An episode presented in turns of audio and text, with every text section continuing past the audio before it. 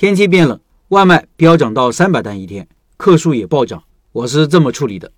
很多人可能不知道，粉面烘焙类的生意冬天是旺季，因为天气变冷。潘老板最近外卖单量暴涨，每天三百来单，但是随之而来的顾客投诉也增加不少。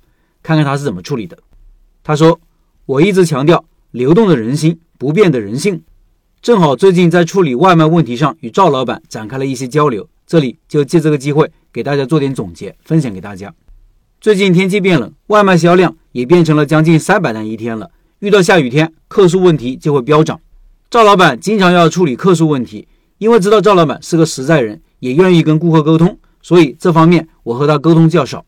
但这次由于客诉量瞬间暴涨，赵老板处理问题的时候，很多时候我在场，就看到了几点问题。等不忙的时候，我与赵老板沟通了以下几个问题：太实在的老板在谈判中容易出现事倍功半的效果，所以梳理一下技巧实属必要。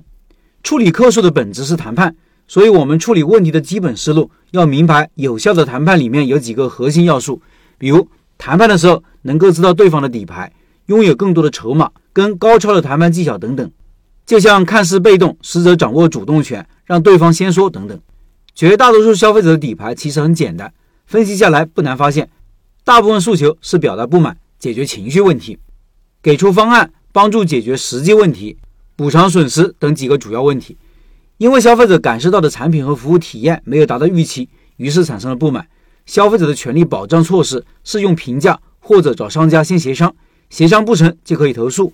人心都是肉长的，目前为止恶意差评和挑事的不是没有，只是很少。基本可以忽略不计，所以，我们具体的处理客诉的操作就应该是：首先，倾听消费者，分析实际诉求，解决情绪暴躁等实际问题。这里有个细节，就是事后不要着急解释原因。当然，为了能够达到合理降低预期的目的，可以事先提前说明，比如下雨天和高峰期配送会慢一点，提前告知效果会更好。在消费者的感受里，一上来就解释等于不想承担责任。先承认不足之处，能在最短时间内有效的消除消费者的怒气，缓解事态升级，然后梳理消费者的具体诉求，立马给出相应的解决方案，并补偿损失。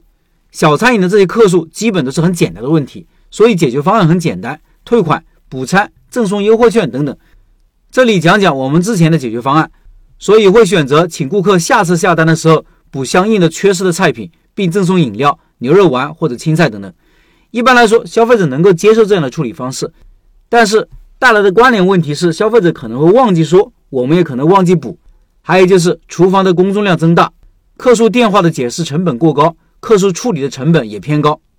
经过讨论，我们换成最简单的处理方式：部分退款或者立刻补餐，并赠送优惠券。消费者的沟通成本降低，接受度也高，我们的工作也更轻松了。由于好的态度和优惠券，顾客大概率还是能够留下来。如果说赠送牛肉丸什么的，对于消费者来说就是意外的惊喜了，好感度增加的可能性也大大增加。花一分钱做两分事，作为老板是要经常思考的问题。人情世故里面第一个字是人，首先要心里有人，把自己作为一个人来看待，能够共情沟通对象的情感，尊重自己的真实情感之后才是事故。做生意也是一样，无论是日常的和顾客面对面沟通的。还是通过灯光、动线、产品等与顾客沟通，首先都应该尊重人的心理感受，然后才是基于人情怎么事故，基于人的感受怎么做事。希望老板们能够越来越懂顾客，和他们心走得越来越近，生意越来越旺。最后一月份的拜师学艺项目是米粉，潘老板的米粉店今年逆势增长，营业额从四五千到现在的七八千，很厉害。感兴趣老板扫码进入交流群，音频简介里摇摇码。